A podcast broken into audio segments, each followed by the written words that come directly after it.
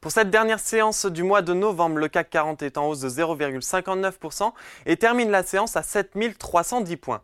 Au cours de la journée, les investisseurs ont pris note des chiffres préliminaires de l'inflation dans la zone euro pour novembre.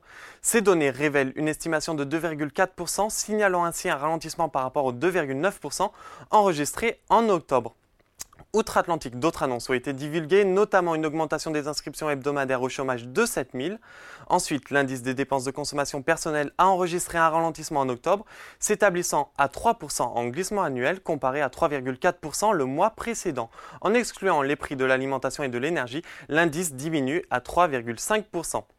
Du côté des valeurs en hausse sur le CAC 40, la fintech française Worldline prend la tête avec une performance de 2,04%, suivie de près par Unibail, Rodamco ou Westfield. Le secteur bancaire est bien orienté également avec Crédit Agricole, BNP Paribas et Société Générale qui prennent entre 1,88 et 1,47%.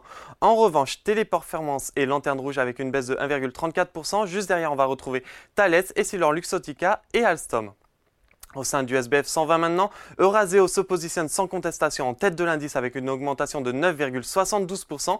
Le groupe d'investissement a récemment dévoilé la clôture finale de son sixième fonds de prêt euh, direct, Direct Lending, totalisant 2,3 milliards d'euros de fonds levés, dépassant ainsi l'objectif initial fixé à 2 milliards d'euros. Dans son sillage, on retrouve SESI Magotag en hausse de 6,39%, suivi par Mercalis et Voltalia. De l'autre côté, Orpea a dévoilé les résultats de son augmentation de capital. Le titre revient vers les 0,018 euros. Toujours en territoire négatif, Clariane 7 6,16% et Nexity 3,08%. Et enfin, pour terminer à la clôture parisienne, les indices américains sont en demi-teinte.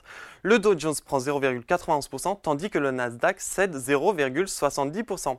Voilà, c'est tout pour ce soir. Mais n'oubliez pas, toute l'actualité économique et financière est sur Boursorama.